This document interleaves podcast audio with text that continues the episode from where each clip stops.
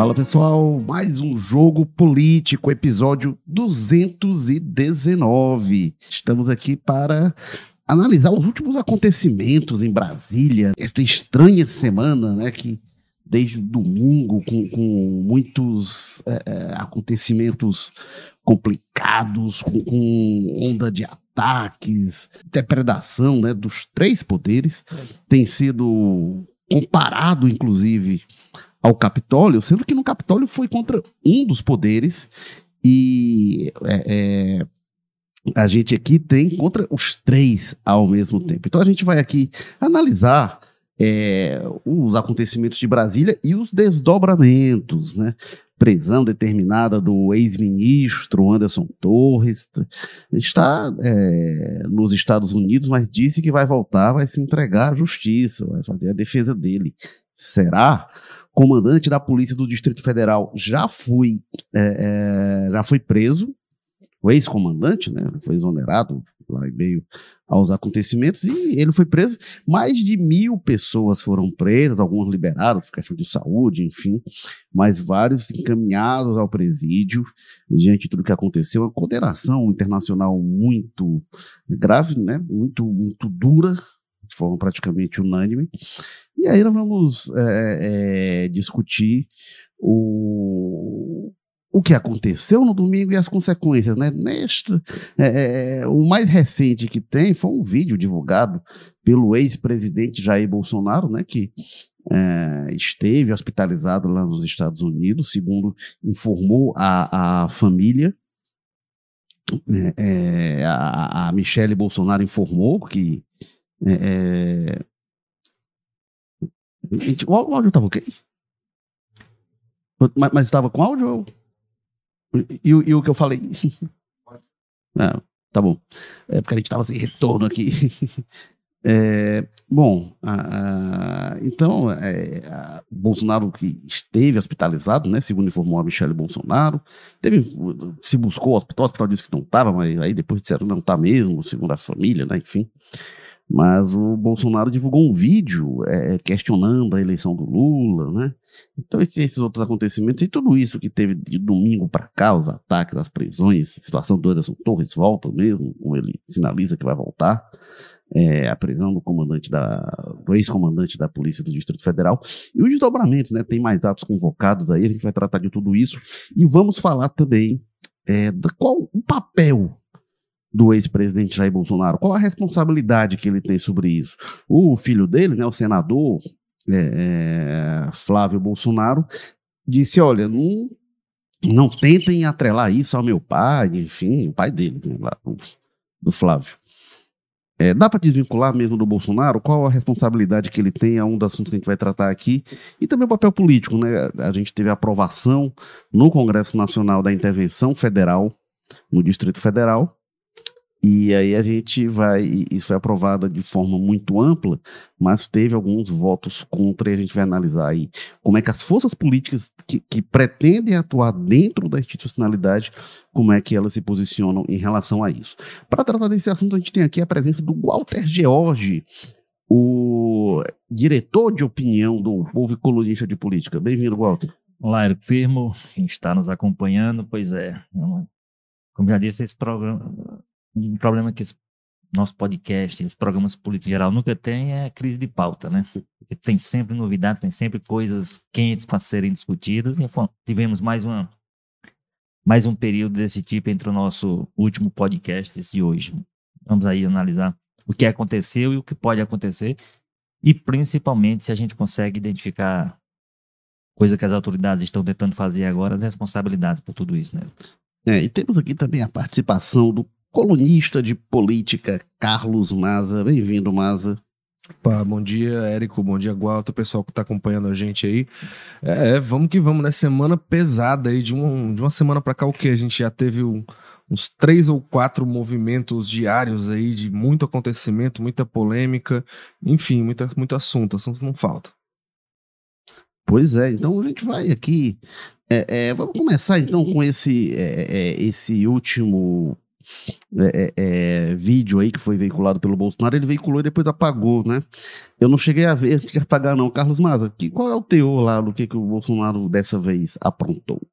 Érico é inacreditável, né? Numa altura dessa no campeonato, no contexto que a gente está colocado, né? De que tem aí um, um pavio curto na nação para provocar incidentes mais graves de violência até do que já vem ocorrendo, do que aconteceu, aquelas imagens lamentáveis que a gente viu no domingo, o Bolsonaro compartilha um vídeo, né, que é meio que uma conversa, uma entrevista num podcast, é, de um homem que se apresenta como um procurador, se não me engano, integrante do Ministério Público, e ele repete aquelas velhas asneiras, aquelas acusações sem pé nem cabeça contra as urnas eletrônicas, né? Falando, ah, você acredita quase em nada, não dá nenhuma, nenhum tipo de explicação para que, que ele está falando aquilo, nenhum fundamento, nenhum indício real, mas fala, você acha que o Lula foi eleito, o Lula foi empossado pelo TSE, não sei o que, pelos ministros, pela judiciária e tudo mais. Ou seja, né, num momento desse, depois que a gente viu aquela depredação toda, aqueles atos de terrorismo em Brasília, instigando, a, tentando, em vez de condenar, de repreender aquele pessoal que foi lá para a rua no domingo, ele faz, é, né, dá um, presente para eles, né, de, reforçando essa tese de que a eleição foi injusta, de que o Lula, de alguma forma, mesmo fora do governo, né, teria tido uma, uma forma de intervenção ali no resultado legítimo das urnas, se tivesse tido alguma fraude, mais uma vez sem indício, sem prova nem nada, a única coisa que a gente tem de, de fato, de, de real que foi colocado é que o Jair Bolsonaro perdeu a eleição, né, enfim, numa altura dessa, num contexto como a gente está, esse tipo de acusação, que já é um negócio complicado, fica mais né, grave ainda. Walter Jorge, qual é a sua síntese de tudo isso aí que a gente tem é, desde domingo aí? Qual o seu apanhado? Não era que nós, nós fomos testemunhas oculares, né? De um, de um momento histórico que absolutamente inédito, né? Nós tivemos, a gente sempre discute aqui um pouco o ambiente de ataque à democracia que a gente vive, essas mobilizações das pessoas, as manifestações em redes sociais, os discursos, o comportamento dos políticos. Nós tivemos domingo um caso exemplar de ataque concreto à democracia.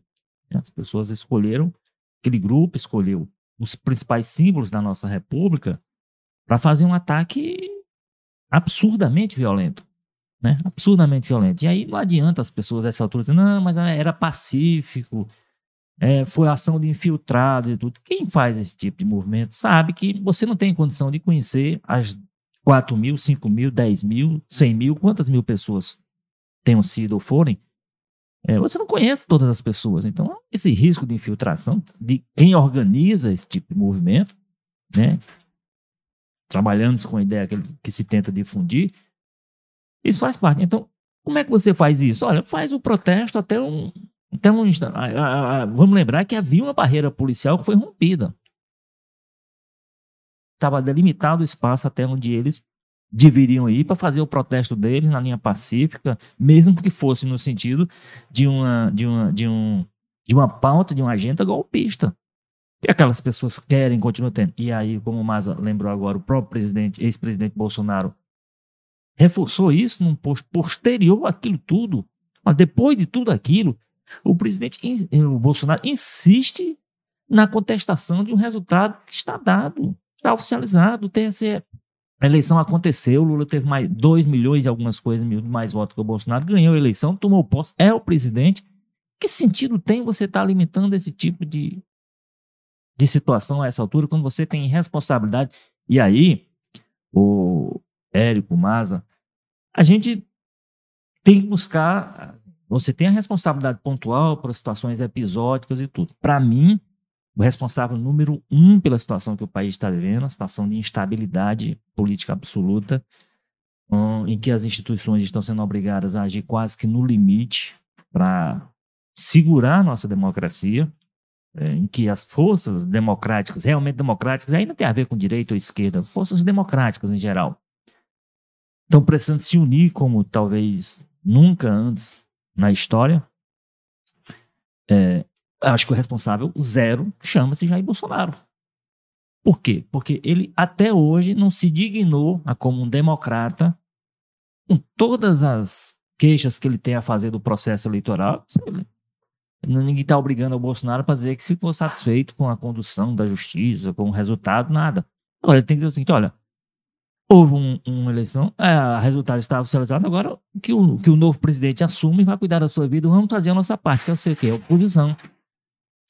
Fiscalizar o que o está acontecendo, ser oposição e se preparar para daqui a quatro anos brigar para voltar ao poder pelo voto.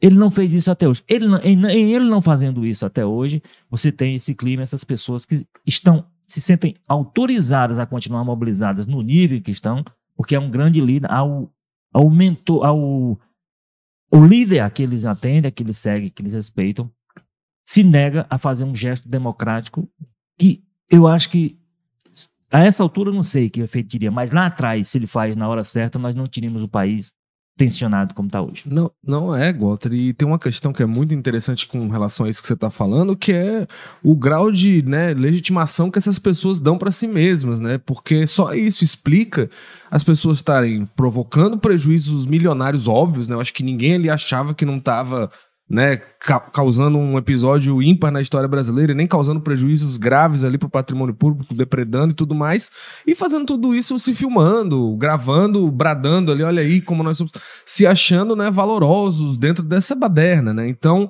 tem uma legitimação aí que é esse discurso do Bolsonaro que dá para essa pessoal, né? E, e, nós temos hoje, só para concluir, e nós temos hoje parlamentares, inclusive cearenses, legitimando isso, né? Bom, este é só o começo do jogo político. A gente fica aqui até às 11 tá, para tratar deste, é, é, destes temas aí, do desenvolvimento de Brasília, o papel do Bolsonaro, o que vai acontecer com o Bolsonaro, o que vai acontecer na política do Brasil, né? E, bom, a gente está ao vivo no Facebook, no YouTube, no Twitter e também, aí, encerrado o programa, a gente está também presente, como tradicionalmente, no formato podcast nas plataformas de áudio, no Apple Podcast, Spotify, Amazon Music, Google Podcasts, Rádio Public e, como eu já falei, ao vivo no Twitter, no Facebook, no YouTube do Povo. Toda semana tem jogo político e você pode participar também pelo chat ao vivo no YouTube. Já tem várias participações aqui. Tem o Marquisuel Maris Lima dizendo aqui, eu autorizo o Xandão. Aí ele pega o que o pessoal fala, né? Do autoriza, dizendo autoriza o Xandão. Ah, enfim, a reprimir lá os atos golpistas. E ele fala aqui também o André Fernandes na cadeia. A gente vai já falar sobre o papel do deputado federal eleito, né, o mais votado do Ceará, o André Fernandes. É, Regis Werner diz aqui: sempre teve isso e o presidente nunca foi culpado. É um ponto que vale a gente se deter. E a Fátima Calles diz aqui: será que foi Bolsonaro mesmo que postou? Ele não está doente? É, é, essa é, muitas vezes se atribui ao Carlos Bolsonaro, né? Ter postado o Bolsonaro como estava no hospital, enfim, não sei, mas deve ter sido alguém autorizado por ele, né? Enfim, a responsabilidade acaba sendo dele. É uma questão que a gente vai discutir sobre isso, responsabilidade. Aliás, Vilma Teles diz: Bolsonaro é o responsável por tudo isso aí. A Fátima Calles aqui volta e diz: quem fez os crimes tem que pagar pelos seus atos, mas tem que investigar. Isso. Uh, e aí, a Gisline Carvalho fala aqui do TSE, manda aqui alguns ícones.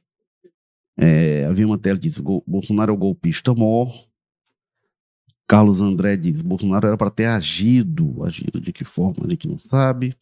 Rene Carvalho, até as próximas eleições, onde o povo será fraudado. Até as próximas eleições, onde o povo será fraudado de novo. De novo? Foi fraudado em, em 2018? Será? Assim, enfim. É, aí Fátima Carlos diz: a invasão, o vandalismo realmente é criminoso. É, mas dizer que 5 ou 6 mil pessoas poderiam realizar um golpe chega a ser infantil e absurdo. É, Hum. Aí a Gisline Carvalho diz aqui, gente, o acessório segue o principal, nada disso estaria acontecendo com eleições limpas. É... Marli Figueiredo disse que nós somos hilários. Obrigado, Marli. É... Bom, Estamos vamos aqui para divertir as é, Exatamente. é... Bom, vamos lá, tem muita coisa aqui para a gente tratar. É... E deixa, deixa eu ver aqui, então. Bom, Vamos, vamos, acho que esse é o ponto que as pessoas têm mais discutido. Walter George, qual a responsabilidade, você já pensou isso, né? Qual é a responsabilidade que você atribui ao Bolsonaro? Eu, eu, eu acho que ele é, é a origem dos problemas, do, de toda essa situação, a origem é o Bolsonaro, é o comportamento que ele teve, como disse. É o fato de ele até hoje não ter reconhecido e insistir, como já aconteceu no posto posterior, um posto depois de toda aquela confusão, nem aquilo, nem o que a gente assistiu, os prejuízos causados aos próprios cofres públicos, a desordem que aquilo determinou ao país, a necessidade que teve de mobilizar forças, e, e isso tudo é custo, isso tudo sai do nosso bolso, do bolso do cidadão, né? inclusive, possivelmente de quem participou dos atos. É, nem aquilo foi capaz de sensibilizar para dizer, olha, não, nesse momento, eu, nesse momento eu vou ficar calado, eu vou ficar quieto. Ou pelo menos ser responsabilizado. Agora, excluído isso, você olhar para trás, repito, insisto, é o que eu já disse. Eu entendo que se ele age democraticamente, agir democraticamente não é alimentar suspeição. Ele já fez isso durante toda a campanha, né? levantando dúvidas sobre o processo eleitoral, sobre as urnas, urnas nos quais se, se o, o, o, político Bolsonaro ele seria legítimo, acho que ele estaria legitimado para dizer tudo o que ele disse na campanha, se aquilo fosse um discurso dele histórico. Se ele viesse com essas queixas às urnas, de, porque o Bolsonaro não disputou a primeira eleição em 2022. Ele até teve, né, Walter, um né? projeto que até foi aprovado na Câmara de voto impresso ali em 2015, foi aprovado, mas não era uma coisa... Não, uma coisa é defender, é, é achar que o voto impresso, outra coisa é dizer que o sistema brasileiro é fraudado, é e, e, e, porque ele foi eleito nesse sistema, porque se, se ele tivesse, de fato, dúvidas reais, concretas e indissolúveis com esse sistema, ele simplesmente não participaria desse processo por como forma de protesto, inclusive. Ele participou o tempo todo. Ele participa de eleições ao longo de todo esse período em que as urnas eletrônicas têm vigência no Brasil. Ele participou de todas as eleições, no plano, em todas as eleições, nos planos é, nacionais, né? As eleições nunca, nacionais. nunca tinha perdido, né? primeira derrota que ele experimenta. Tinha experimentado uma derrota com o filho, o candidato a prefeito é, lá, ele, o Flávio ele... e tal. Ele próprio não, não, não havia de, se derrotado. Então, por que que de repente aparece dúvida? Porque uma coisa é você dizer, não, eu prefiro o modelo com o voto... É, é, eu tenho mais, acho mais seguro o voto com, com, com, com voto impresso. Então, isso faz parte da, da, discussão. Agora, quando você levanta dúvidas no nível que ele levanta e se recusa a reconhecer um resultado, por que você foi derrotado? Né? E, e isso foi determinante para mim, repito, para uma situação que nos trouxe até o domingo passado com aquelas cenas terríveis e vergonhosas para o mundo. Quer dizer, as pessoas que fazem isso sequer conseguem imaginar o prejuízo que tem a imagem do país para o mundo. Porque não adianta comparar com o Capitólio americano, é, é, é comparável, porque os episódios são muito parecidos, inclusive Havia, quando aconteceu nos Estados Unidos, houve pelo próprio Bolsonaro na advertência, vai acontecer coisa semelhante ou até pior no Brasil e tal. É, mas não adianta comparar, porque os Estados Unidos, o impacto que isso tem para a imagem dos Estados Unidos é um. O impacto que tem para a nossa economia, para a nossa democracia, que é frágil, que é jovem, que está tentando se estabelecer, é muito maior do que o impacto para, para a democracia americana. Então, o, o, o tempo que vai no, no, levar para a gente reajustar as coisas, tem muita coisa para ser corrigida, tem muita coisa para ser observada. Nós vamos aprofundar um pouco mais disso programa sobre responsabilidades. Para além, eu acho que a responsabilidade principal, o papel do Bolsonaro, que é o que eu estou tentando responder, para mim ele é o principal responsável por tudo isso, por conta da atitude que ele tem tido desde o começo. Desde o começo. Uma sinalização dele ao final do processo eleitoral, concluído o processo, anunciado o resultado, de reconhecimento desse resultado, manter, ele não precisa dizer, ah, não, sabe que agora eu cheguei à conclusão que o sistema é bom, funciona. Não, ele pode manter suas dúvidas, olha, vamos discutir o sistema, vamos discutir os problemas que eu apontei, eu apontei problemas que são sérios, vamos, tudo isso faz parte. Eu não, não, não tiro dele o direito de ter essas dúvidas, não. Agora, ele teria como símbolo, símbolo da, da república, como símbolo do poder, nós tivemos três, os três principais símbolos da República atacados de forma covarde, violenta, selvagem no, no último domingo. Pagaremos como cidadãos por parte daqueles prejuízos. Eu espero que as autoridades consigam reduzir nosso prejuízo, identificando diretamente as pessoas que cometeram alguns dos. Nós tivemos um quadro do de Cavalcante que é irrecuperável. Isso já foi dito não vai ter como recuperar São sete matadas. Né? São né? Então, assim, é, tudo isso precisa. Tudo isso tem a ver com esse primeiro movimento, essa primeira recusa. Por isso que eu acho que se a gente for dizer assim, quem é, identifique um responsável pelo que aconteceu domingo. Eu não vou identificar quem organizou o movimento, quem chamou, quem isso, quem aquilo. Para mim, chama-se porque ele, como símbolo da República e símbolo do sistema político brasileiro, ele tinha a obrigação, para mim, a obrigação, de, se ele participou do processo eleitoral, se ele legitimou ao participar, se ele teve 58 milhões de votos, que não é pouco voto, a votação dele foi expressivíssima, mas o, o adversário teve 60 milhões, ele teria que dizer: olha, reconheço o resultado, ele vai trabalhar e vamos fazer a nossa parte aqui. Qual é a nossa parte? Dele e de quem votou nele e de quem se alinha com ele. Fazer oposição, fazer uma oposição crítica, fazer uma oposição dura, fazer uma cobrança que seja permanente. Agora, deixar que o país funcione, deixar que as coisas funcionem e não pregar como ele tem feito e, essas e é o que moveu essas pessoas no domingo a ideia de um golpe. A gente está aqui também com enquete. Você acredita que os envolvidos, né, os presos lá, as pessoas identificadas nos atos de destruição em Brasília, serão punidos? Pode votar lá no YouTube. Até agora está 50% a 50%. Olha só. Qual a sua opinião, Carlos Maza, sobre a responsabilidade que tem o Jair Messias Bolsonaro, ex-presidente? Bem, né? Primeiro é lembrar que fala-se muito essa questão dos dois polos, né? O pessoal ficar lembrando aqui de esquerda, que teve quebradeira, não sei o quê. Vamos lembrar que em 2019, primeiro ano do governo Bolsonaro, um dos filhos dele, o Eduardo, se entrou numa polêmica grande porque estavam tendo protestos violentos no Chile, né? E ele fez aquela declaração polêmica numa live, inclusive, negócio transmitido, dizendo que se a esquerda do Brasil radicalizasse de alguma forma, eles, ó, tem que olhar ali pelo Chile, que era um aviso, e que a gente poderia estudar um novo AI-5, né? Ele fala de suspender direito político se qualquer mínimo, não nem existia nenhum sinal de radicalização da esquerda, muito pelo contrário, o PT admitiu a derrota ao Bolsonaro na eleição daquele ano, não ficou repercutindo mentira nem baboseira sobre a eleição, não. É, diz que a mínimo sinal de que a esquerda fosse radicalizar contra o governo Bolsonaro poderia ter um mais cinco, né? Prisões arbitrárias, suspensão de direitos políticos, suspensão do habeas corpus. Eu queria saber se o Eduardo, agora que a direita que se radicalizou, tá aí promovendo cenas que a gente nunca viu antes na história do país, se ele mantém essa oposição, se ele defenderia que o Lula tivesse o direito de suspender direitos políticos para caçar esse pessoal e descobrir quem financiou e organizou. Eu duvido bastante que o Eduardo apoie isso, muito pelo contrário, que a gente vem vendo é eles fazendo, né, achando que prisão tem que ser colônia de férias. Mas eu acho que sobre a história da responsabilidade do Bolsonaro, acho que tem duas coisas aí, né? A gente tem responsabilidade pelos, pela quebradeira, né? Pelas cenas que a gente viu do domingo, né? Que aí é, é, o que tem que ser investigado mesmo, né? Foi como o Moraes deu no discurso de ontem, quando assumiu o novo diretor-geral da Polícia Federal, ele disse, né? Que todos os as pessoas envolvidas têm que ser punidas e ele cita especificamente quem convocou, quem organizou, quem financiou, mas também quem incentivou, né? Que é uma complexa rede aí de coisas que cada um teria que responder dentro dentro, né, do, do, grau de gravidade das ações que fez, das condutas e tudo mais.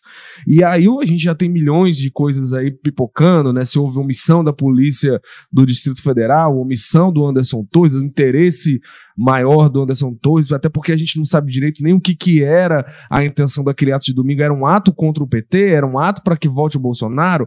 Era uma defesa de um golpe de Estado aberto? Era uma tentativa já de um golpe de Estado, de inflamar um clima no país e que acabou saindo de controle?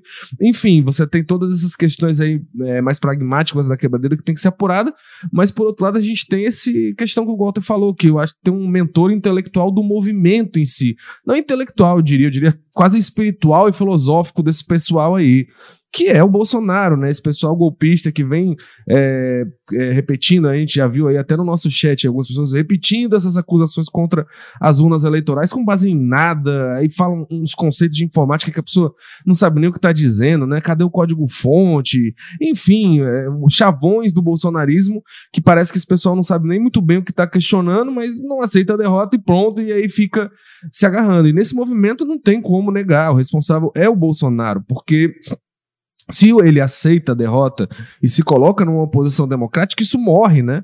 Essas cenas que a gente está vendo há vários dias, há mais de 60 dias de acampamento ridículo, né? O pessoal inventando teses mirabolantes, compartilhando fake news, né? E isso é uma coisa importante se destacar, como a gente vê que tudo que circula nesse meio desse pessoal é mentira, é desinformação, né? É, você vê diariamente eles lendo mensagens do Alexandre de Moraes preso, morto, deportado, não sei o quê. A, a, senhora lá que foi dada como morta entre os presos, ah, morreu uma senhora. Gente, que, que crueldade aquilo ali. Mentira, pois é, e era de uma mulher. Não, e usando a imagem de uma mulher, uma brasileira que tinha morrido ano passado. A, a filha dela. A neta, né? Se não, neta... se não fosse, se não fosse a, a, a, a, burrice extrema, eu teria pena. É porque, é porque é muita burrice também de quem cai nessa e cai, de cai de novo e cai de novo. Não, e Mas isso? se não fosse a burrice, eu teria pena de quem é feito de otário. De quem é feito de otário e cai na conversa desse Agora pessoal. precisa é a crueldade de quem faz é quem precisa ser Ah, sim, com certeza, mas desculpa, mas assim, ó. Não, é, pois é, a gente vê um- um- uma rede ali de pessoal que tá tentando incendiar o país, criando problema, totalmente com base em mentiras, desinformações, e aí é todos os dias, meu povo, não tem pra onde correr, todos os dias esse pessoal tá, tá, tá, tá em vídeo, tá em foto, tá em áudio, compartilhando um monte de besteira mentirosa, assim, sem pé nem cabeça, né? Caem, às vezes, até em pegadinhas que o pessoal da própria esquerda coloca pra eles lá, lê uns nomes com xingamento, obscenidade, aquela coisa. Bart Simpson, no meio, né? A gente vê tudo isso acontecendo e, e mais uma vez, né? No bolsonarismo isso virou padrão durante o governo do Bolsonaro, fingindo que é normal, que é minimamente debatível um negócio desse, né? Mesmo depois de todo o prejuízo, tudo que a gente tá vendo parece que ainda não desistiu, né? Vai tentar incendiar de novo, vai tentar inflamar de novo, mas talvez tentando controlar melhor. Enfim, por isso que é importante que as, as instituições respondam. Porque isso que a gente viu né, no domingo não foi um ataque ao Lula, não foi um ataque ao, ao plenário do STF, foi um ataque à democracia brasileira, às instituições, né? Qualquer que fosse o presidente que tivesse derrotado o Bolsonaro, qualquer um, o Eduardo Leite que fosse, né? né, se fosse a, a Simone Tebet, qualquer um que tivesse derrotado o Bolsonaro, a gente estaria passando por isso. É, a gente viu como é que o Bolsonaro age Talvez contra não as o instituições. É, Padre- A gente viu, por exemplo, o Rodrigo Maia, que não tem relação nenhuma com o PT, muito pelo contrário, oposição ferrenha desde sempre, né? É, o Rodrigo Maia, no momento que ele tentou ali mal e porcamente colocar algum limite no Bolsonaro, ele foi alvo, né, direto desse pessoal, dessa manada. O Alexandre de Moraes, porque também pegou os casos lá. A impressão é que daí qualquer poder legislativo, qualquer pessoa do judiciário que de alguma forma coloque, né, algum freio para o destempero bolsonarista vira um inimigo, né? E aí vai para essa máquina de mentira, de, né, de destruição de reputação e tudo mais, que já virou padrão do bolsonarismo, muitas vezes, né, questões apócrifas, mentirosas, que pode até ter dinheiro público envolvido, gente em gabinete, né, que é a história do gabinete do ódio. Enfim, é, é- é lamentável que a gente esteja, né, já chegando aí metade lá do, do, do primeiro mês de governo do Lula, ainda sem a menor né, visão no horizonte de quando é que isso vai parar, e muito porque o Bolsonaro não aceita que perdeu a eleição, né? Enfim. Bom, vamos lá. É, o, que, o que que a gente tem de, de, de, de- de fundamental para mim nessa questão assim, da responsabilidade do Bolsonaro? Né? Eu acho que o Maza demarca bem assim, uma questão são os atos e outra coisa é, é- é a violência, mas é outra coisa até certo ponto. Né? É, Foi citado aqui até o André Fernandes, né, num dos comentários, o que, que o André Fernandes gravou um vídeo, ele tinha feito um post chamando as pessoas, ó, vamos lá e tal, Brasília, primeiro protesto contra o Lula. Ele chamou, ele, e o que, que ele argumenta? Ele diz, eu chamei para o protesto. Depois que deu ruim, ele foi lá e apagou. E não, tava colocando para o protesto, que saiu na imprensa e tal, e eu tava chamando. É, aí vamos lá, então, quais são os pontos. Isso é verdade, ele não sabia que tinha planejado isso, enfim. Tem alguns indícios de que tinha gente falando, ó, vai ser uma manifestação muito dura e tal, e não sei o que, e vamos pra cima mesmo. Mas não, eu não vi ninguém constatar que já havia de, de, de antemão havia intenção de promover aquela depredação. Porém, o que eu acho importante salientar sobre o papel do Bolsonaro é o seguinte: não- eu- acho que não dá para dizer assim, ah, não, foi esse parlamentar, esse político e tal, que mandou destruir aquilo ali, e isso diretamente. Isso tem que ser investigado, né? Como é que se foi aquilo ali. É, agora, tem uma questão em relação ao Anderson Torres, que ele chegou lá na segurança do Distrito Federal e a informação que existe é de que havia um grupo monitorando os acampados lá no quartel e esse grupo foi desfeito quando o Anderson Torres assume. Então, eh, tem algumas questões que vão além da omissão, que parece que houve uma eh, eh, desorganização. Agora, em relação ao Bolsonaro e aos líderes bolsonaristas, o que eu coloco como principal, na minha opinião, é o seguinte: o quebra-quebra é coerente com a escalada que vinha havendo no discurso e nas posturas. Porque vinha sendo insuflado é, e vi- vinha sendo com silêncio permitido, como o Walter bem coloca, que esse pessoal se mantivesse mobilizado, e vinha sendo insuflado. E vinha sendo insuflado desde o questionamento às urnas e ao processo, questionamento às instituições, aos insultos ao Supremo Tribunal Federal, é, ao ódio que foi sendo é, disseminado contra o Alexandre de Moraes e outros membros do Supremo, contra as instituições. Então, isso foi criando um caldo que, quando chega lá, aquilo explode. Aquilo explode, porque, ah, se o Bolsonaro insulta o cara que, que tá lá, ele vai fazer o quê? Vai insultar também? Ele vai um passo além. E o Bolsonaro, quando ele não diz nada, inclusive as condenações posteriores, que o Bolsonaro vai dizer, ah, eu sou contra, mas a esquerda isso, isso, isso aquilo. Aí vem lá os aliados e diz, ah, eu sou contra, mas condenações pífias, tímidas, esquálidas. Não teve uma condenação veemente da parte de ninguém. Não teve uma condenação minimamente convincente. É, tem uma, tem uma coisa eu preciso falar dentro do contexto, você está falando que é importante. Nós tivemos um preparativo para isso no dia 12 de dezembro, quando da, da diplomação do Lula. Aquele grupo que tá, quebrou Brasília, tocou fogo, atacou a, a sede da Polícia Federal. E o governo do Distrito Federal, na época, o Anderson Torres era ministro da Justiça, ele não se dignou nem aparecer para dizer nada. Apareceu lá o, o- o- Flávio Dino como já fosse ministro da, Muito Da bem justiça. lembrado, muito bem lembrado. então, aquilo tudo não gerou uma prisão. Aquilo tudo que aconteceu, que na- as câmeras mostraram, não gerou uma prisão. Muito bem aquilo lembrado, foi uma Walter. indicativa de que o governo do Distrito Federal, inclusive, tinha que ser cobrado de fato, porque não pode. Aquilo tudo acontecer, deu, dava pelo menos para eles sentirem que haveria um clima ruim para aquele domingo. Pois é, e, e então, é, é, eu acho que quando a gente vê essa escalada, ela é coerente. Não é que tava, o, o bolsonarismo estava indo numa direção de discurso, diz, vala, por que a gente está pedindo isso e eles fizeram uma coisa totalmente diferente? Não, é uma escalada coerente. E aí é o seguinte, você insufla, eu até acredito que talvez eles não quisessem o quebra-quebra. Mas quando você insufla, tem uma hora que você perde o controle. E você diz, ó, eu quero aqui, eu quero aqui insuflar você, eu quero que você faça mas você só vai até aqui, você não vai até ali. Aí, aí você não tem controle. E outra coisa que eu lembro foi um motim de policiais aqui em 2020. Que estava muito claro que os principais líderes da categoria não queriam que, é, é, é, que, os- que a polícia parasse. Mas eles queriam usar aquele pessoal ali, manifestar, mobilizar, ter protesto para pressionar a segurança pública, pressionar o governo do estado, para ir até determinado ponto. E aí, quando chegou nesse determinado ponto, tentaram fazer o pessoal parar, fizeram um acordo com o governo do estado e a categoria não aceitou, porque eles não tinham mais o controle, perdeu seu controle. Gravou esse vídeo, né? Comemorando. E aí logo depois descomemorando. E aí a coisa desandou, aí não tem responsabilidade. Tem responsabilidade. Quem insufla essas coisas tem de saber que, que você não controla uma massa absolutamente. Então, acho que é absolutamente coerente com o bolsonarismo, com o discurso, com os métodos, com as práticas. E aí tem uma mensagem aqui da Filomena das Graças, que ela diz aqui. Quem estava incentivando era pessoa treinada. E a prova que era a esquerda que estava orientando e que não deix... é- é que não deixaram invadir o gabinete do Rato Mor. Eu não sei se o Rato Mor é o Moraes, é o Lula, é o Bolsonaro. que tá Deve ser lá, o Lula, porque o do Moraes É, quebraram. né? parece, parece, é, parece. Arrancaram a porta Agora é o e seguinte, deputados ah, é. compartilharam rindo, Ah, é, né? pois é. Fizeram fazendo piada, fazendo troça, enfim. Mas vamos lá. É, Gente, isso aqui, tá o pessoal dizendo, não, isso é gente infiltrada. Pô, aí no dia 12 de dezembro também era gente infiltrada. Porque tudo errado é gente infiltrada. O pessoal vai lá, acampa em frente ao quartel, faz a confusão, e aí é gente infiltrada quando dá errado. Ah, aí, qu- quando é aquelas manifestações que mostra lá fotos com um monte de gente, ali não tem infiltrado, não. Ali é só eles. E outra Ah, coisa, né? gente, o, o- é- as, Não tem redes sociais, né? as redes sociais estão cheias de, de, de vídeos de pessoas da, da direita A pessoa mesmo, se identifica, né? Com orgulho. e É, falando da e gente que quebradeira estava envolvida há muito tempo, gente que estava convocando, gente que estava pagando. Agora, o que eu acho que é fundamental é o seguinte: teve os bobalhões, os trouxas que foram lá para a linha de frente, muitos estão presos, menos do que deveriam estar presos, tem que ser preso, tem que ser punido, processado. Processado, condenado, punido. Tem quem organizou, que aí o Ruth não está nos vídeos, não está nas fotos, esse pessoal tem que ser identificado, e tem quem pagou essa conta.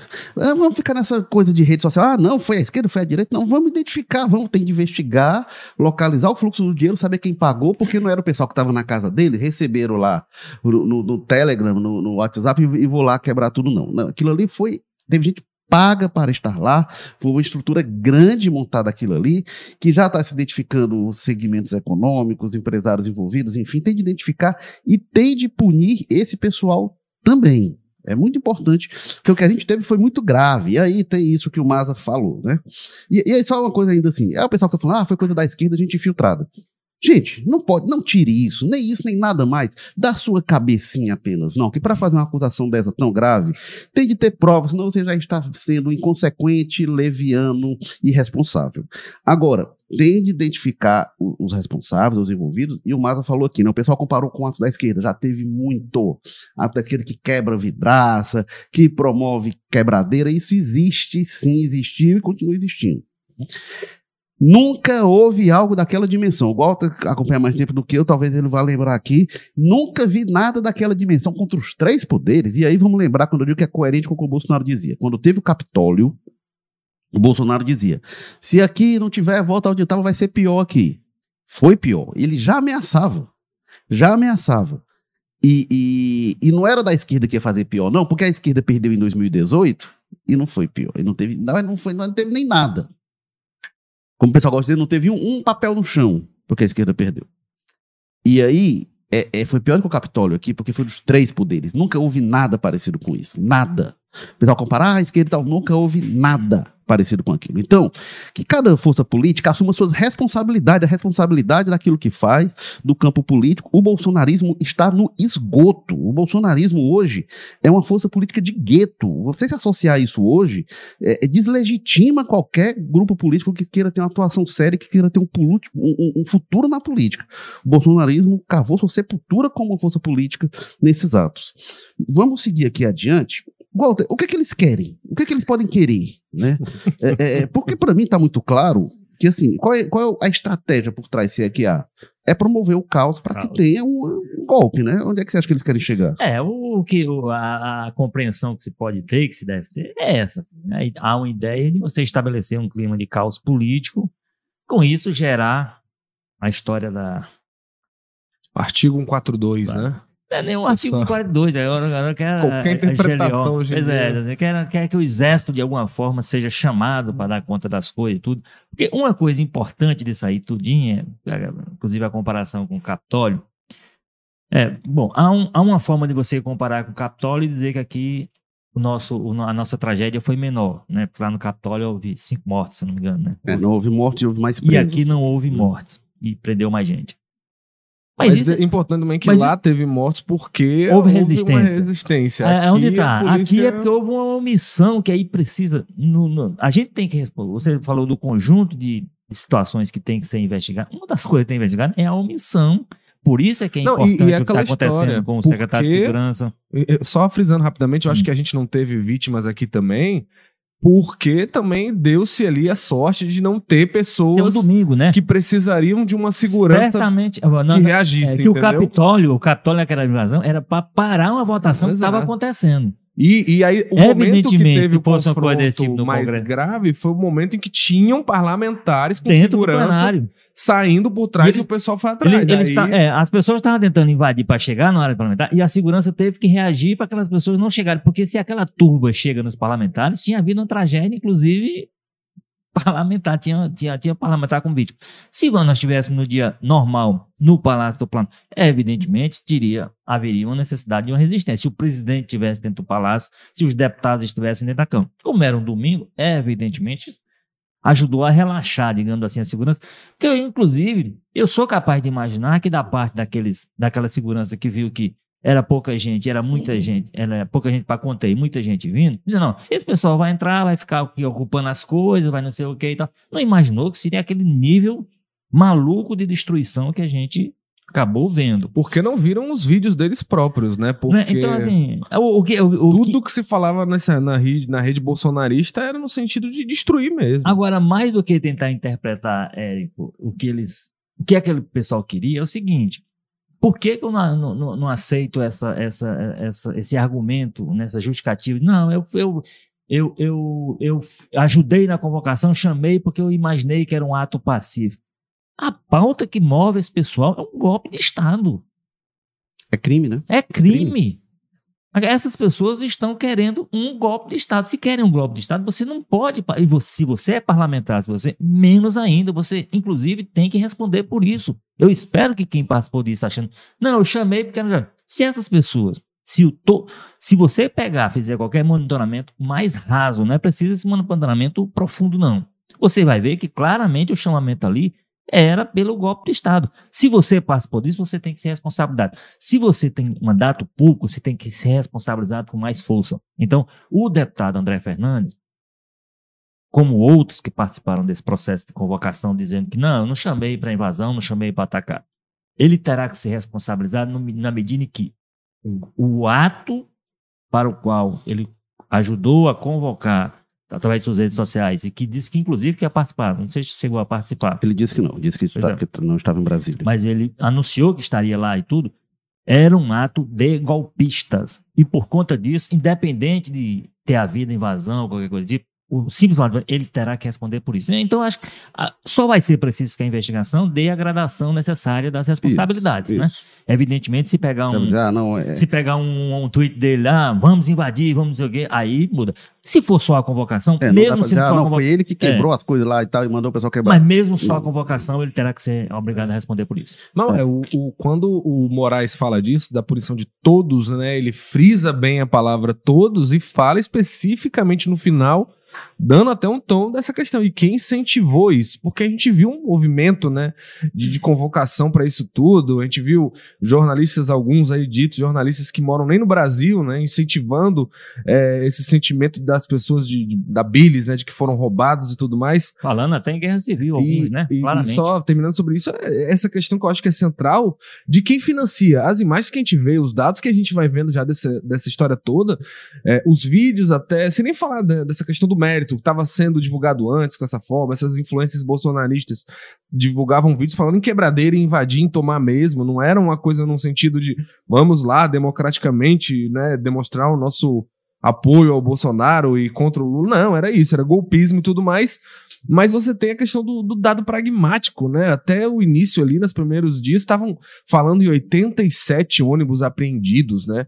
É, isso depois que já teve dois meses de, de acampamento, sabe lá quem pagou tudo isso. Ora, você imagina, 87 ônibus, né? Você pensa, ao fretar o ônibus, um motorista, água para esse pessoal todo, comida para esse pessoal todo, estadia. Quanto dinheiro envolve isso? Você tá falando aí na casa das centenas de milhares de reais fácil, né? É, então tem que ter uma, uma, uma, apuração muito rigorosa, principalmente nisso, né? Porque tá cada dia mais claro que não há movimento espontâneo, não há, como disse o Ricardo Barros, ex-líder do governo Bolsonaro na Câmara, familiares, né, pessoas ali que estão com a família de cara limpa é, e tudo mais. Está cada dia mais claro que não, que é uma questão orquestrada e financiada com o objetivo de desestabilizar né, as instituições democráticas. E isso, enfim, chovendo molhado, Fabrício, é crime, né? Tem que ser punido de alguma forma, pelo amor de Deus. É, a gente convida quem quiser participar aí com a gente pelo chat no YouTube, faça como a, Sim, a Lucimara Gomes. Ela comentou aqui no chat também, mas ela diz assim, ó, não vou ficar dando audiência para esse canal. Mas obrigado, Lucimara, você deu audiência pra gente. Se não quis ver todos, tudo bem. É, e tem uma coisa, gente, assim, é, é, é, deixar muito claro quando eu falo assim que o que aconteceu é coerente com o discurso do bolsonarismo, e vocês reforçaram, né, que era um chamamento golpista, e tem outros chamamentos ocorrendo, né, dizendo é, vamos retomar o poder. Quando se pede intervenção militar, o que, que é isso? É para as Forças Armadas irem lá tomar o poder. Isso é violência. Isso é para botar arma, botar tanque de guerra na rua para tomar o poder. Isso é para agir de forma violenta. E a arma vai ser para quê? Ah, não, mas a gente quer que o tanque de guerra vá lá e as pessoas fiquem intimidadas e não reagem. E se reagir, vai fazer o quê? Chega lá com arma, aponta para a pessoa, a gente está tomando poder. Se a pessoa reagir, vai fazer o quê? Vai atirar, meu chapa. Vai atirar. É assim que funciona. Ninguém quer, tanque na rua para ir levar é, é, é, florzinha, não. Então, assim, o que está se pedindo no fundamento é uma violência. Uma violência que, por eles, não seria, não teria de sujar as mãos, seria feito pelas Forças Armadas. É, então, assim, o fundamento, toda coisa é é, é, é, violenta, é tudo coerente com isso. E aí eu queria chegar nos partidos políticos, né? Porque foi, foi o Congresso Nacional aprovou a intervenção federal, e aí teve a confusão, né? Porque o Lula decretou intervenção federal, e teve gente achando que era intervenção militar, aí o pessoal comemorou, aí disseram assim: não, o Lula, o Lula desistiu, vai ter intervenção. Mas e as cenas, né? A, Nossa, bandeira meio gente, mais então- por causa da morte do Pelé e o pessoal de joelho chorando. Era muito, Acho é muito era boa o- essas coisas. É o sinal, era o sinal do golpe, né? Então, assim, mas aí o Congresso Nacional, o Lula decretou intervenção federal no Distrito Federal, muito federal, né? E é, é, é, isso foi aprovado no Congresso Nacional. Votação simbólica é, na Câmara dos Deputados e a maior parte dos partidos orientou o voto a favor com duas exceções: o PL, o partido do Jair Bolsonaro, e o Novo. O Novo também liberou a bancada. E no Senado houve oito, votos contrários. Né? Um deles, do senador pelo Ceará, o Luiz Eduardo Girão, o Flávio Bolsonaro também votou contra, enfim. Quanto é, Jorge? Qual a sua leitura desses posicionamentos? De partidos políticos, pessoal diz, ah, não, a gente condena e tal, mas que na hora do vamos ver fica nessa, assim, partidos que se posicionam e, e políticos que se posicionam dessa forma nesse momento. Passa dessas pessoas a ideia de descompromisso com a democracia.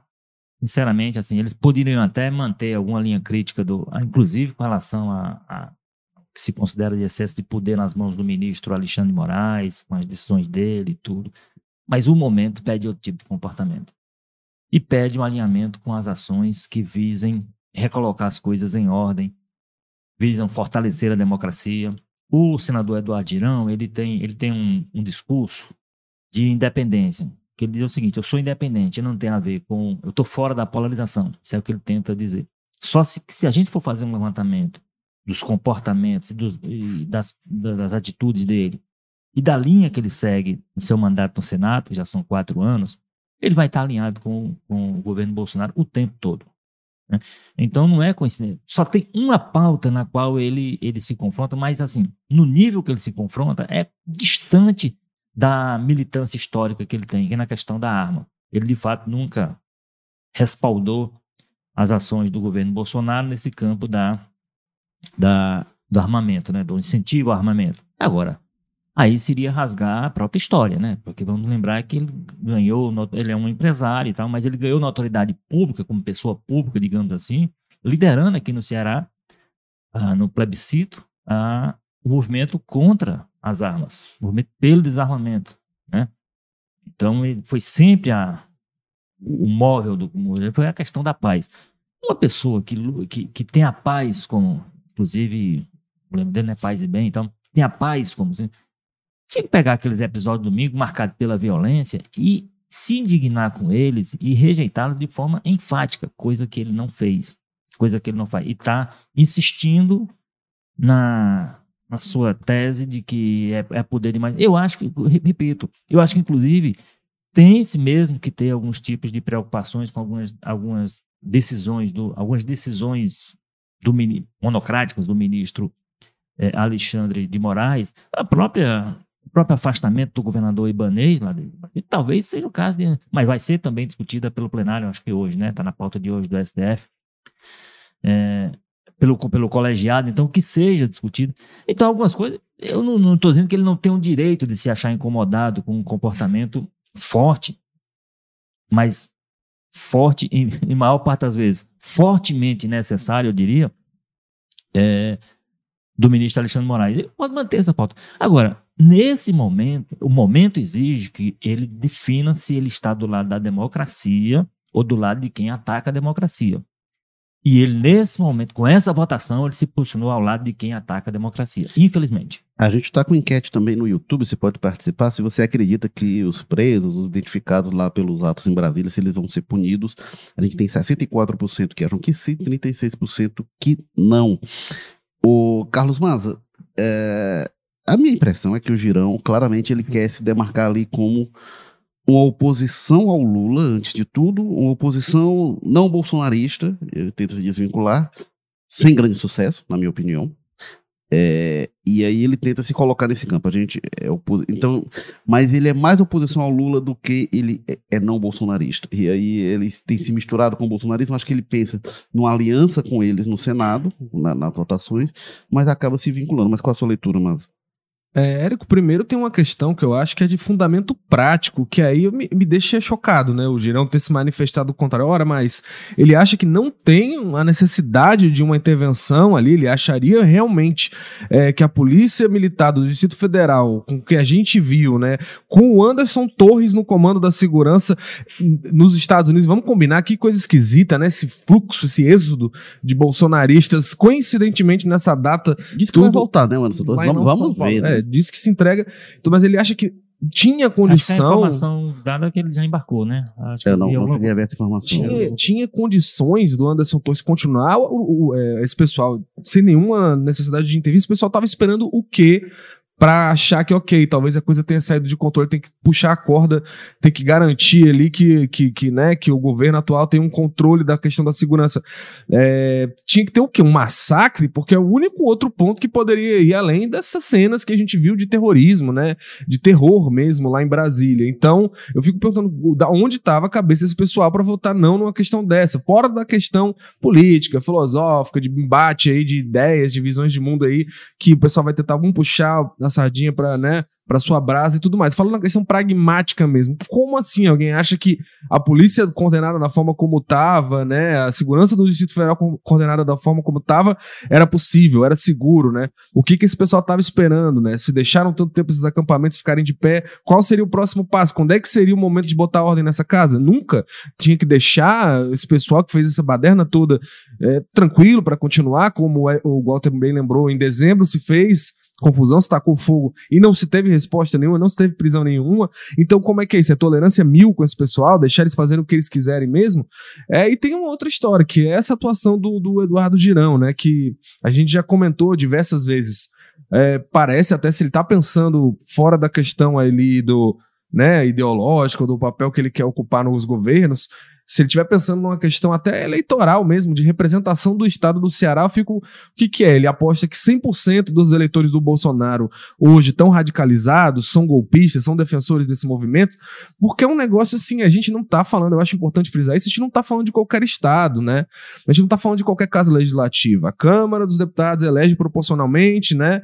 Por estado, por população, porque cada deputado representa um segmento, né, da, da sociedade. Já o, a, o Senado é diferente.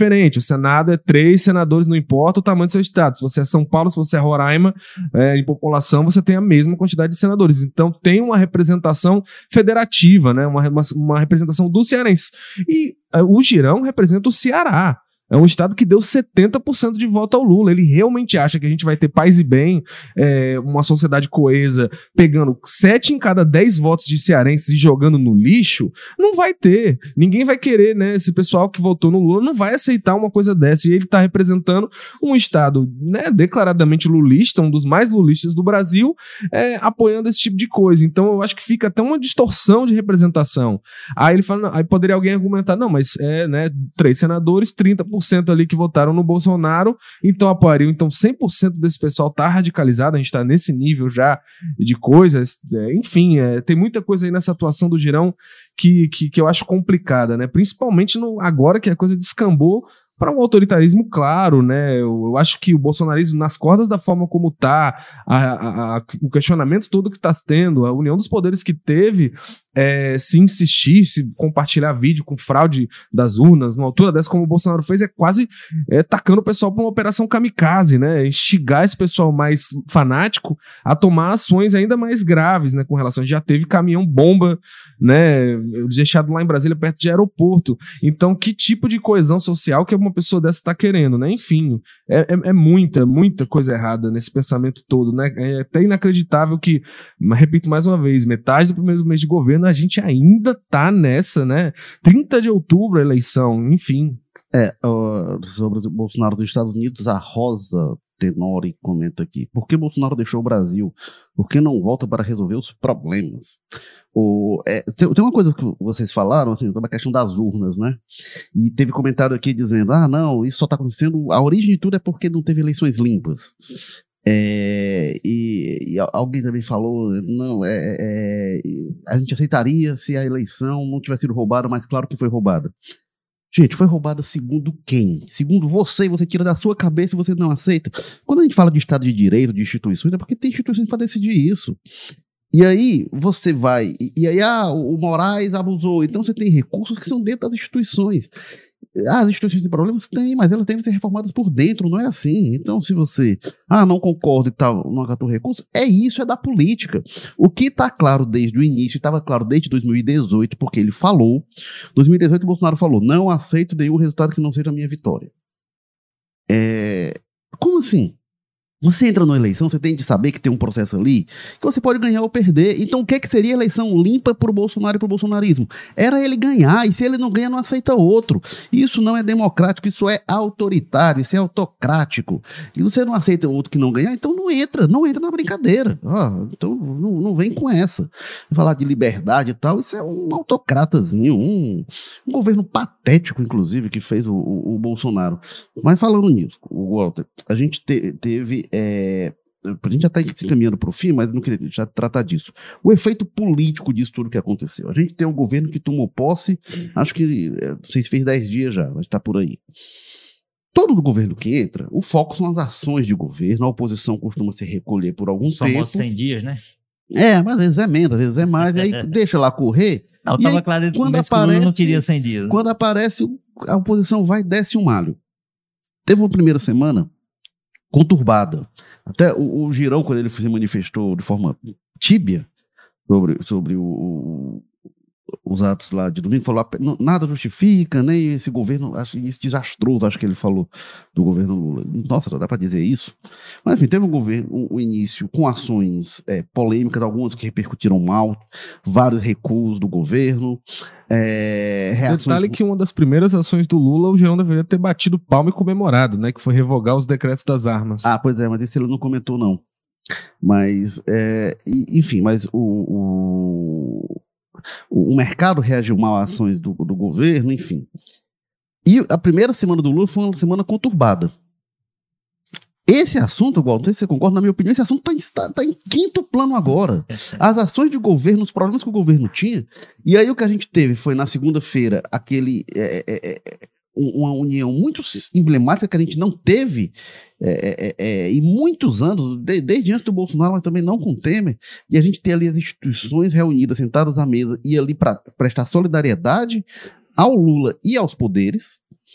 É, e aquilo ali, um sinal de força política, até o Tarcísio estava lá, que foi importante, inclusive. O Tarcísio, acho que ele demarca onde ele quer estar da institucionalidade brasileira, mas ele é o, é o- é principal bolsonarista hoje, né, em, em função pública. E ele tá na agenda de hoje do Lula.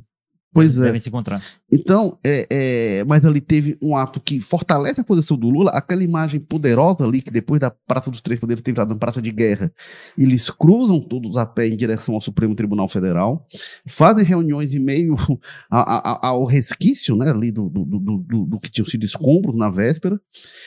E me parece, de um lado, assim, que a posição do Lula está fortalecida, a agenda que, que vinha sendo é, é, problemática para o Lula, ela ficou em quinto plano. A reação internacional foi muito A, forte. a defesa. reação internacional Até a Itália, né? De extrema direita. extrema direita, é, o Benjamin Netanyahu também. é, governo de Israel, enfim.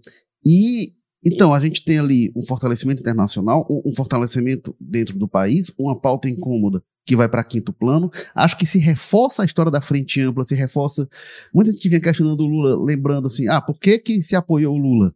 Porque olha o que, que tinha do outro lado, olha que tipo de pensamento, que tipo de campo político tinha ali. E a oposição tá acuada, Walter. Mas qual é a sua avaliação? Pois é. É até engraçado que semana passada a gente estava discutindo a questão do Haddad e o, e o efeito sobre o mercado de qualquer declaraçãozinha boba dele ou qualquer silêncio. Aí o mercado segunda-feira amanheceu normal, não houve nada, né? Quer dizer, aquilo que aconteceu domingo, que Não, destruíram. até teve, não, até teve queda, Não, não- quedas no, no- nenhuma. mercado. Não, não, quase isso é perceptível. Quase não sentiu. É diferente de três pontos que caía o. Três pontos do o dólar dispara, o a bo- a bolsa cai três pontos. Num dia que o, o Haddad diz qualquer bolsa. Não, não é incomparável o que aconteceu. E, e tinha potencial para assim, desab- fazer desabafação e essas coisas. Andou de lado. Caiu foi pouco, subiu foi pouco. Mas, enfim, eu acho que isso. e, fundamentalmente porque eu entendo que o Lula fez um. soube agir em relação a- ao episódio. Ele foi eficiente politicamente. Por exemplo, foi importante que ele tivesse mantido a agenda no Palácio do Planalto. Então, a reunião que ele teve de manhã com os chefes dos poderes, chamou lá o presidente da Câmara, o presidente do Senado, que era, no, no caso, o interino, naquele momento, o Vital do Rego, lá da Paraíba, que o, o Rodrigo Pacheco estava no exterior, a Rosa Weber e o Luiz Alberto Barroso, do, do STF, fizeram essa reunião no terceiro andar do Palácio do Planalto, na segunda-feira de manhã. A reunião com os governadores, os 27 governadores, quer dizer, era uma reunião que estava programada para a semana que vem e foi antecipada. A presença de todos foi importante, mas acontecer no Palácio do Planalto também foi importante. Esse movimento que ele fez de depois da reunião e todo mundo andando em direção, gerar imagens, isso tudo. Tudo isso foi simbolicamente muito importante. Então, ele, o fato de ele, no, no, próprio domingo à noite, ter decidido ir ao Palácio do Planalto, quando ele estava em São Paulo, quando aconteceu, quando ele desceu em Brasília, a segurança chegou a, é, a recomendar que ele não fizesse isso, ainda não tinha. O ambiente não estava ainda suficientemente serenado na, na perspectiva deles, mas o Lula insistiu e foi para lá. Inclusive, consta que teve uma reunião no Palácio do Planalto sob escombros com os comandantes da, da, das Forças Armadas e com o ministro da Defesa no Palácio. Então, tudo isso, a política também é feita muito de gestos, né? Então, são gestos mais do que a agenda que, como se diz, consolidam um pouco essa, essa união. Nós tivemos notas dessas principais entidades empresariais, todas elas condenando veementemente, e não são setores onde o Lula tenha tanta simpatia, tenha tanta facilidade de, de obter gestos de apoio. Então, armou-se essa, essa, E aí, isso também fortaleceu as instituições é, responsáveis para que elas agissem no sentido da resposta. Então, elas, eu acho que essa, essa resposta está vindo tem sido uma resposta dura, dura, é, tem sido muito em função dessa, dessa união. E acho que uma união também muito montada pelo Lula em função da forma como ele passou para as pessoas, pelo menos, a ideia é o seguinte: ó, tem esse caos aí, mas nós temos governo. Nós temos alguém que comanda. Que não tenha dúvida que, comparativamente ao que Bolsonaro fazia quando ele era presidente, o Bolsonaro iria aparecer três dias depois falando por cercadinho. Tá? Dificilmente nós teríamos o, o, Bolsonaro, como fez o Lula. Aliás, ele teve também esse gesto importante no, próximo, no próprio domingo, foi que durante domingo à tarde ele aparecer, dar uma, dar uma entrevista quando estava em Araraquara, visitando lá o pessoal, as vítimas da, das chuvas lá. E lá mesmo ele assinou diante dos jornalistas o decreto com a intervenção na segurança em Brasília. Agora, dito tudo isso, eu não sei se a, se a, se a, se a, se a oposição está tão acuada. Pelo contrário, eu vejo a, a, a oposição mais ouriçada do que. Ela, houve um primeiro momento que houve esse recuo de fato, mas eu já vejo a própria. Essa votação de ontem da intervenção era para ser uma votação, para mim, unânime. Era para ser uma votação sem, sem voto contra, com todos com alguns discursos. A gente teve ontem na votação na Câmara, por exemplo, uma sessão rápida, a deputada Bia Kicis, que é uma das vozes mais importantes do bolsonarismo, inclusive levando fake news para a tribuna, porque levou a história da morte, que a gente já falou aqui, da morte fake. É, mas ela pediu o voto nominal e foi atropelada, né? Aí pois é, mal diga assim, mas ela teve, foi para a tribuna para dizer isso e depois para dizer que a OAB tinha confirmado, para mentir em cima da mentira, porque disse é, que a OAB tinha é, confirmado. É, eu... Então, então eu, só, eu só o seguinte, eu, eu entendo que esse pessoal, que eu imaginava que depois de tudo que aconteceu e dos efeitos e das mobilizações que aconteceram, esse pessoal no mínimo estaria calado. E eu vejo esse pessoal falando, tentando criar uma narrativa. Eu até concordo com você, a conversa que a gente estava tendo antes, que não emplacou. E não tem conseguido emplacar. Mas essa narrativa, eles estão forçando a barra para nós temos os deputados. Então eu não sinto esse da parte de quem eu imaginava que haveria uma e nós tivemos até ah, o presidente fazendo post depois tirando, mas eles aí se é ele, se não é ele, mas o certo é que na página dele. Então, o ex-presidente. Então se ele, se não foi ele que fez, postou aquele negócio, se foi alguém que ele teria a obrigação de depois, olha, infelizmente entraram aqui na minha rede, fizeram, botaram um post que eu não queria. Ele não tem coragem de fazer isso. Se ele não tem coragem de fazer, fica sendo dele aquele não, é posto. então, assim, eu achei, eu tô achando ainda essa oposição, essa oposição mais bolsonarista, mais oriçada do que a situação permitiria a eles estarem. Não é, e tem a questão, Walter, que você vê claramente que o discurso agora do, do bolsonarismo, o bolsonarismo é isso, né? Isso que você colocou do Bolsonaro aparecer depois, três dias no cercadinho, é muito bom porque é muito isso, né? O que a gente tem visto do Bolsonaro e do secto dele é sempre isso. Acontece uma tragédia, nunca há uma condenação na hora, nunca nada expresso. Parece que eles ficam ali esperando pra ver qual é. E aí, aconteceu aquilo, e aí, foi bom pra gente, foi ruim? Vai ter o tal do 142? Ah, não vai? Tá, beleza, notinha. E aí, agora o discurso que a gente vê do bolsonarismo é falando essa história, né? De que, ah, olha aí, afastaram um governador eleito. Porque o pessoal quer radicalizar, quer criar uma situação extrema e quer que a reação seja o quê, né? O, o, também vai ter um peso depois do, da quebradeira que foi feita, do terrorismo que foi feito, do ataque direto às instituições democráticas, como foi feito, as instituições precisam reagir à altura, né? O Moraes não teria condição de responder aquilo com uma nota de repúdio, né? Precisava, se levantaram a corda a esse ponto, é preciso que a justiça também dê uma resposta mais dura. Parece que o pessoal fica preso pego de surpresa, né? Vê só, olha aí o Moraes como ele tá avançando, né? Os deputados daqui do Ceará bolsonaristas ficam eh, insistindo nisso, olha as prisões arbitrárias, tem crianças criança ali no meio. Ora, quem levou, né? Essas crianças foram os próprios pais. O que, que a criança estava fazendo dentro do plenário do STF, chutando, enfim. É, e, e, e, tem uma irregularidade nisso mesmo, se houve né, detenção de criança, que já é questionado, né? Dizem que não houve, enfim.